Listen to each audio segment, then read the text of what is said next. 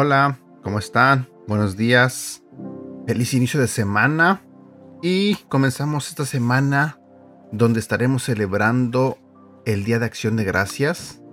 Para muchos será una semana corta. Yo en lo personal solamente trabajaré tres días y después a descansar. Bueno, el día de hoy vamos a continuar con la serie que estábamos hablando de cómo resolver conflictos. Y hoy hablaré de la tercera y de la cuarta parte, es decir, el tercer paso y el cuarto paso en cómo resolver conflictos.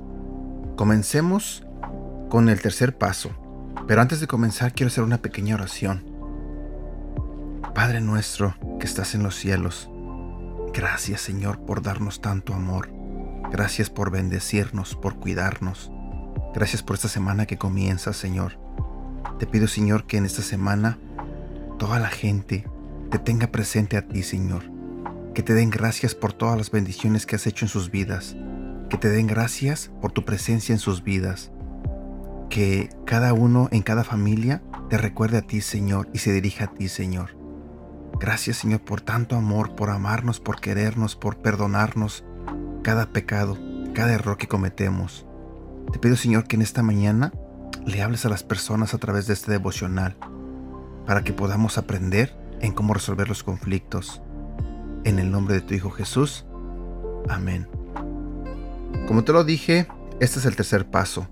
Escucha al que está herido. La gente lastimada lastima. Si alguien te está lastimando, te garantizo que es porque alguien lo lastimó. Así que tienes que escuchar el dolor en medio del conflicto. Si quieres tener conexión con las personas, tienes que comenzar con sus necesidades. Y eso significa que tienes que comenzar con sus heridas. Dios nos dio dos oídos y una boca por un motivo. Hay que escuchar más y hablar menos. Esa es la clave para empezar a difuminar un conflicto. Al comprender de dónde vienen las personas, sus circunstancias, antecedentes, sus perspectivas, su temperamento, tienes que escuchar, escuchar las heridas del otro. Al hacerlo, te darás cuenta de que pronto tendrás la habilidad de hacer algo que no podrías hacer en tus fuerzas. Cuando escuchas las heridas de las personas, hay dos áreas que necesitas considerar de manera muy especial. Las dudas y los temores de los otros. Todos tenemos dudas y temores y muchas veces en un conflicto golpeamos el miedo o la duda de alguien y es por eso que de pronto el conflicto se sale de las manos. Si vamos a la Biblia, en el libro de Santiago capítulo 1 versículo 19 nos dice, Mis queridos hermanos, tengan presente esto.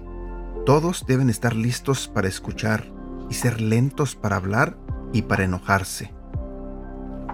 El cuarto paso para resolver conflictos es considera la perspectiva del otro. Tienes este momento cuando intencionalmente cambias el enfoque de tus propias necesidades, tu punto de vista y empiezas a ver las necesidades de los demás. La Biblia dice que debemos ver desde la perspectiva de la otra persona. Incluso un proverbio chino sugiere primero buscar comprender y después buscar ser comprendidos. Pero, ¿cómo lo haces? ¿Cómo consideras la perspectiva de la otra persona? Velando no solo por tu perspectiva, sino por la de la otra persona.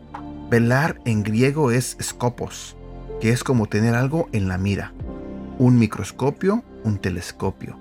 Tienes algo en la mira, te enfocas en su perspectiva. Entonces te darás cuenta de que eres más como Cristo cuando pones atención en las necesidades de los demás. No sé tú, pero yo no soy así de altruista. También tengo necesidades y pienso, ¿qué hay de mis necesidades en medio de esto? La respuesta es darnos cuenta de que hay un Dios en el cielo un Padre que está ahí para darse cuenta de nuestras necesidades.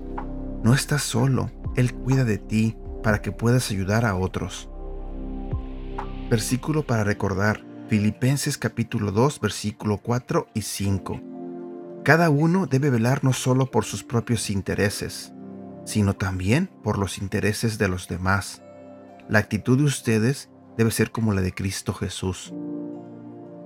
Y bueno, por el día de hoy, aquí llegamos al final de este devocional.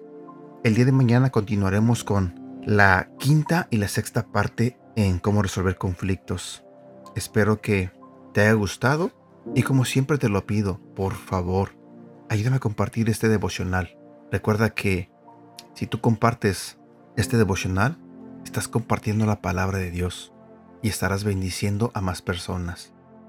Bueno, cuídate, espero que tengas un bonito día y que Dios te bendiga.